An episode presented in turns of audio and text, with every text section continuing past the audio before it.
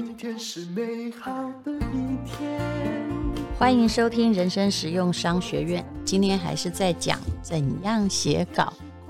我也觉得大家应该先练习个两句单句，不要急着写一整篇。有时候漏漏等，或者是写啊，今天早上去哪儿，下午去哪儿，晚上要吃了什么，那种没有意义、大家不想听的，你自己也觉得稀疏平常的，尽量不要写。但是大文豪常写这个，就好像村上春树，他真的常常写一些或许对大家没有什么意义的事情，可是问题在于，人家可以很高段的把它变得很疗愈，那或者他写出的是一种氛围。不过，对于刚刚开始的人，你也不用太急着去渲染氛围。我想你要强调的是，是不是能够抓住别人的眼球，让他跟你在不要太久的时间就把你的文章丢掉之前，要跟你有差不多的感觉。在讲蔡其华老师的书之前，因为今天我打算要讲写作吧，破解创作天才的心智图。但是我想先来谈，因为他我等一下要聊的是一个跟矛盾力啊，也就是我们之前说过的一样的有趣的广告的 case。很多人呢都说文案要跳跃性的思考，对不对？就是要跳到别的角度去看呢。当然，所谓的跳跃性绝对不是指哈东跳西跳，人家不知道你在写什么。那如果你要写猫的广告文案，你会怎么写呢？这也是前奥美的文案总监林桂枝哈，他书中提供的一个题材啊。写猫的罐头要从猫去写吗？比如说一般的猫饲料会这样写的：名牌猫饲料献给世界上最挑剔的猫，很厉害吗？不厉害，因为这很顺向思考。还有，我们有各种猫的美食，老王卖瓜，自卖自夸，相信看的人都会如此。这样写不好玩嘛？大家不会记忆，也不会想分享。那你可不可以换个角度试试看呢？比如说，国外有一个猫饲料的经典平面广告，画面呢是一只名贵的小狗，可怜巴巴的盯着一盆猫饲料。那这猫饲料是主人不准它吃的，因为家里可能还有一只猫。右边是猫饲料的产品和品牌的名称，文案的标题写什么呢？很简单哦，嗯，这平面广告嘛，就只能有一句话，所以平面广告的语言常常是最精炼的。说真的，我也拍过很多广告，也念过很多广告，有的时候那个漏漏等哦，厂商一直说叭叭叭叭，电脑具有叭叭叭叭核心，具有叭叭叭叭叭叭叭叭，我自己念的舌头都打结，我真的不相信。消费者是会听到这些专业名词，会去买电脑。你真的还不如写说，好，告诉你有什么核心，赶快讲完啊！如果厂商一定要讲的话，大家告诉他说，其实这些你不知道都没关系。总而言之，它很快，连白痴都会开机，嗯，会运用它上面所有的软体。我相信这是更有力的广告词，可是没有人用，他们只是用专业在炫耀他的专业，我觉得这是不对的。好，刚刚讲到了这个平面的广告名称叫“长大后我要成为一只猫”，你看多可爱呀！啊，把狗邀请进来来卖猫的饲料，为什么小狗要成为一只猫呢？因为这个饲料太好吃了，但是主人不让它吃，是不是可以用不同的角度来写呢？那现在你大概可以练习。那如果你在卖狗饲料，怎么样推广狗饲料？当然，如果你现在呢在学人家，旁边找一只猫在那边看着，说长大之后我要变成一只狗，就太 low 了。而且对于猫的个性不是这样的，所以你要了解你那个角度，你站在它的身上，好像你像附身哦，鬼魂附身附在那只猫身上的时候，它会不会这样做？猫的个性就是我管你的，我就是要吃啊，对不对？所以。狗饲料，你可能要用别的东西。要是我老师如果临时出这个题目，我可能会用一个婴儿啊，在那里说长大后我要变成一只狗。你觉得这样酷不酷？至少你会会心一笑，对不对？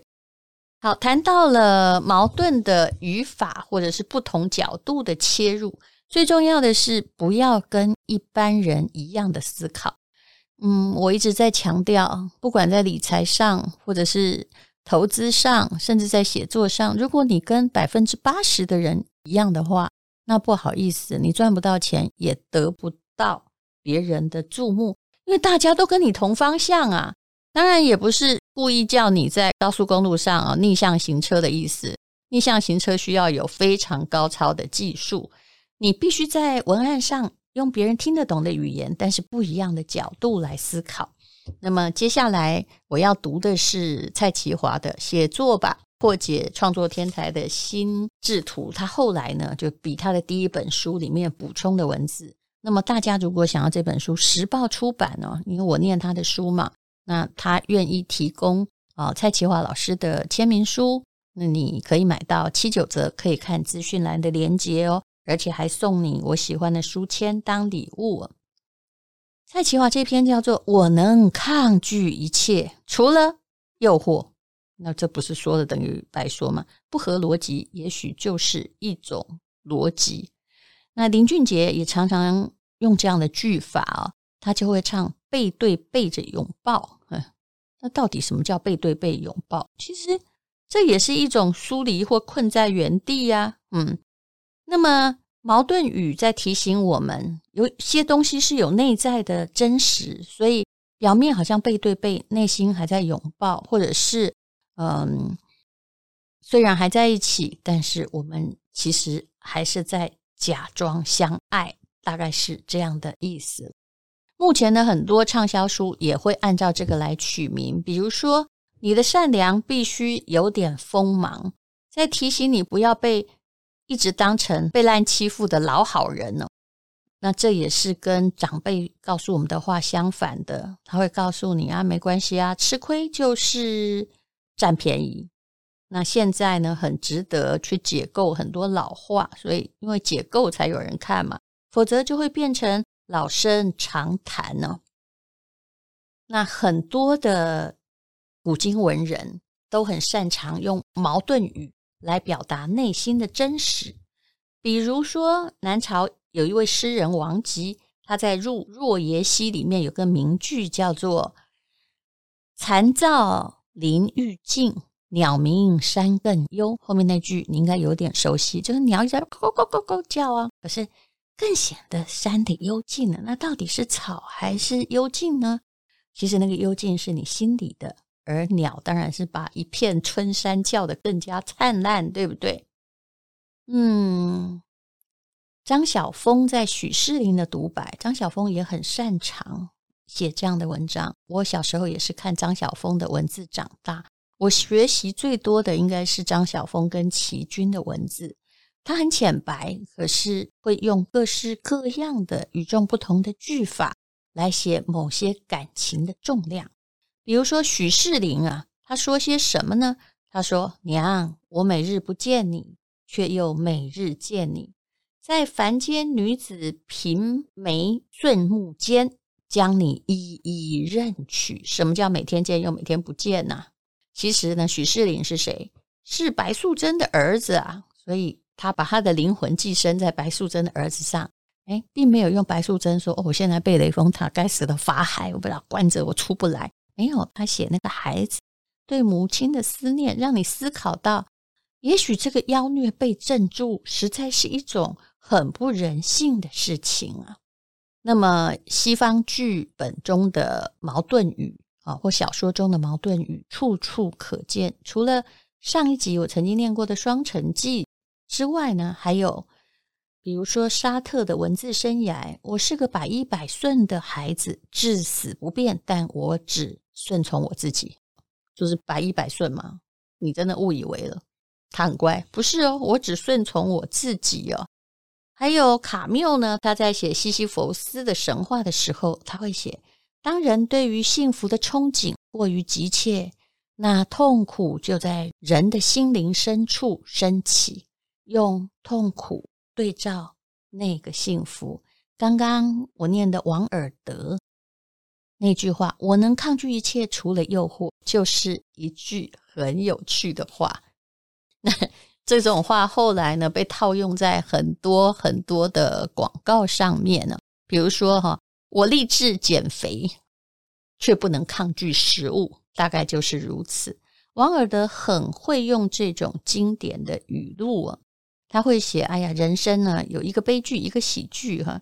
那第一个是想得到的得不到，第二个是想得到的得到了。”这这有些话等于没说，但是它很有趣，你的脑筋会随着稍微的转一下哦。那他也会写说：“哦，对不起，刚刚那个是人生有两个。”悲剧，一个是想得到的得不到，第二个是想得到的得到了，全部都是悲剧，对不对啊？不想要的却塞到你面前。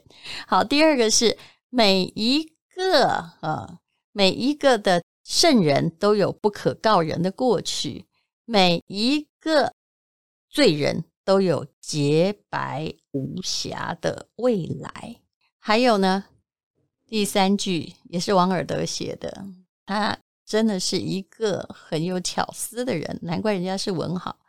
年轻的时候，我以为钱就是一切，现在老了才知道，才知道什么呢？啊，如果你写并非如此，那就跟一般人的想法一样。他竟然写确实如此，这个句法很多人也常用。嗯，就是钱不是万能嘛，没有钱。万万不能，对不对？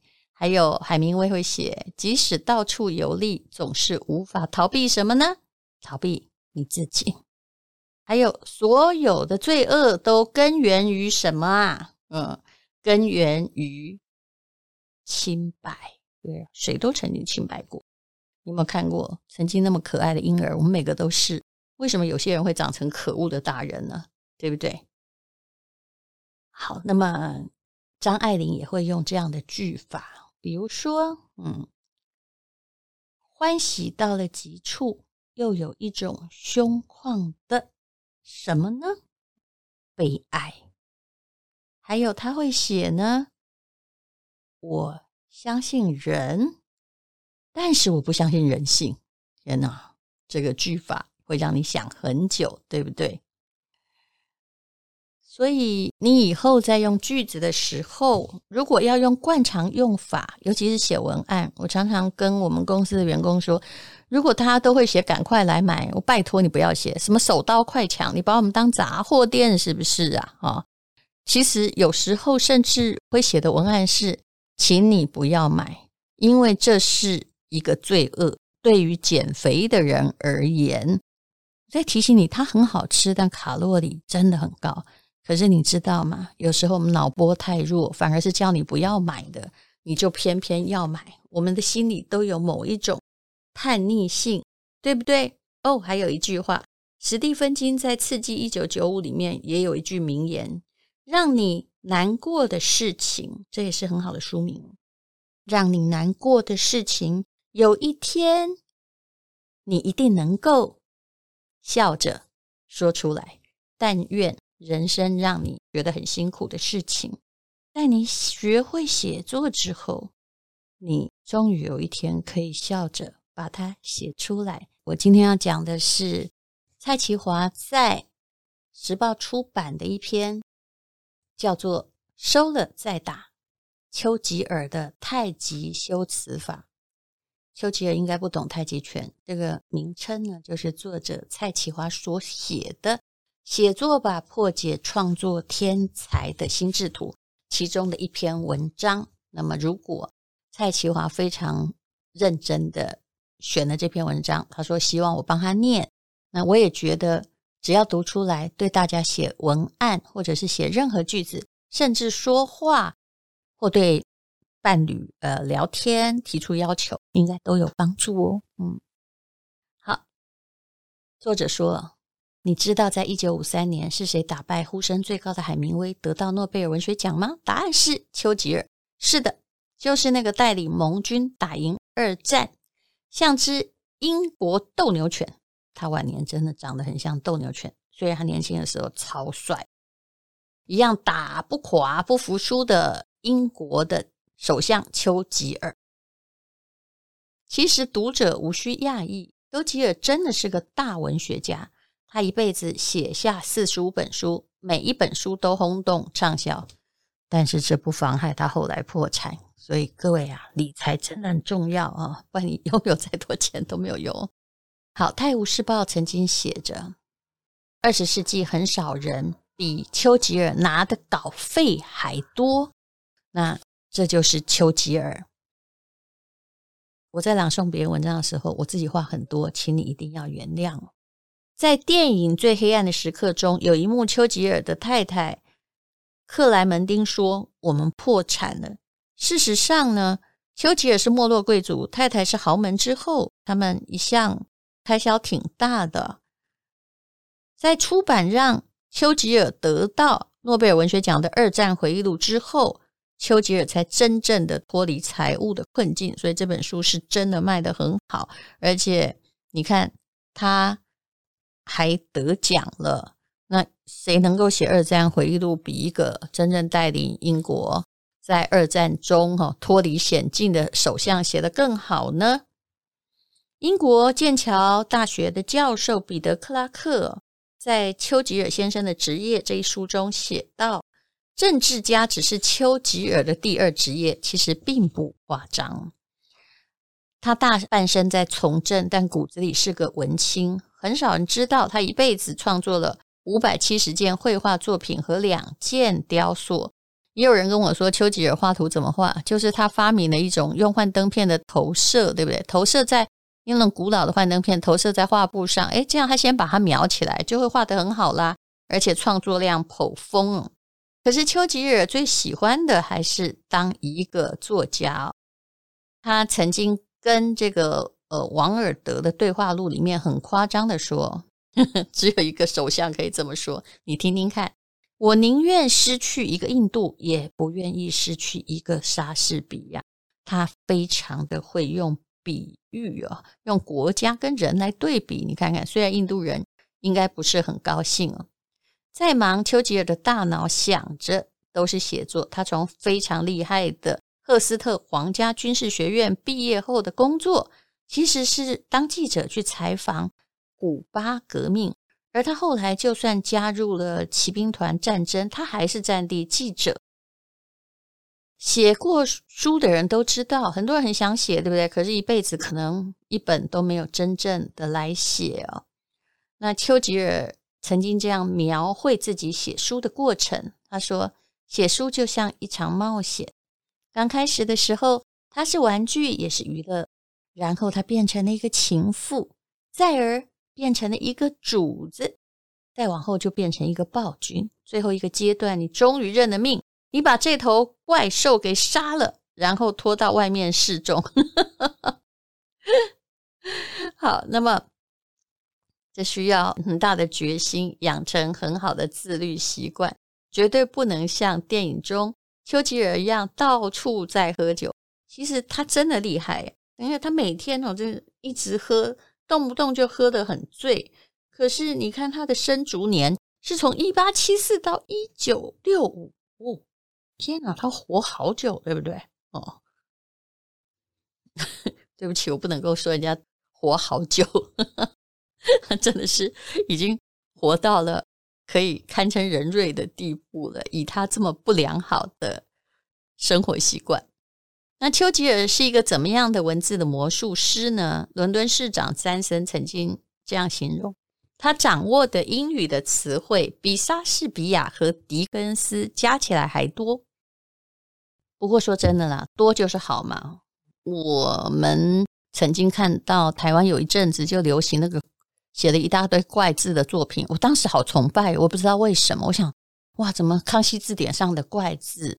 这个作者都会，那时候我念国中吧，那那个作品的作者是谁，我就不好说了。可是我后来觉得那是不必要的，你在用各式各样的中文字汇哦，在制造冲突，尤其在网络世界。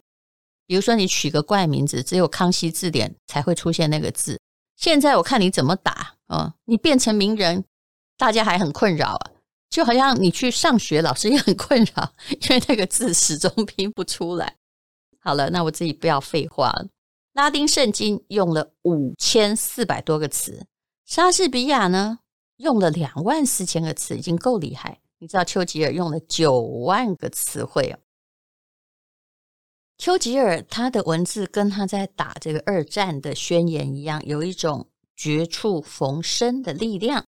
他很会讲，比如说我没有路，但我知道前进的方向。哇，勇气就是不断失败而不丧失热情。他非常会定义啊，或者是呢，在战争中他要撑下去，其实是一种抉择。但他怎么写？坚持下去，并不是我们真的足够坚强，而是因为我们别无选择。你看，这个在大战的时候是多么安慰人呐！我们真的很脆弱，我们心里一直很受伤，可是我们别无选择。美国的前总统约翰·甘乃迪就是被暗杀那位哦，形容的很好，在黑暗的日子和更黑暗的夜晚。当英格兰孤军无援的时候，他启动了他的英文词汇，并且将之派遣上了战场。甘乃迪也是很会说话的呀，嗯，所以你你知道，会能够做一个伟大政治人物，都要会说话的，不能把自己真正的卑鄙都说出来。哦，我没有在影射谁啊。那么，电影《最 黑暗的时刻》其实片名是双关语啊，因为。一九四零年是英国历史上最黑暗的时刻，也是丘吉尔内心最黑暗的时刻。他有忧郁病史，他的父亲是内阁大臣呢。哎呀，竟然在四十二岁因为梅毒去世。母亲是个交际花。丘吉尔读书不顺利，连考三回才考进那个很厉害的皇家军事学院。他是一个应该很容易对人生绝望的人，可是当全欧洲都失去希望的时候，他用文字把希望带给英国人。蔡其华老师说，他的文字像太极推手，总是退到最后，收掉对方的力道，再借力使力，用最大的力量打出去。比如说呢，二次大战末期，丘吉尔代表的政党，哎，他赢了战争，却失去了首相的席位哦。史达林呢？啊，听说曾经对丘吉尔说：“丘吉尔啊，你打了胜仗，人民却罢免你，看看我，谁敢罢免我呀？”嗯，丘吉尔不卑不亢的回答，你看他怎么回答？这就是英国人的骄傲。我打仗就是保卫，让人民有罢免我的权利。其实他就是在嘲笑当时的苏联是没有人权的国家呀，所以人家才没有人罢免你，你得意些什么？这就是我们高尚的精神了。英国的剧作家萧伯纳很讨厌丘吉尔，于是寄给他两张票，上面竟然写着“随信附赠我的两张新剧首演的入场券，你带个朋友来看吧，如果你还有朋友的话。”丘吉尔怎么回答呢？他说：“我可能没有办法出席首演，不过我会来看第二场。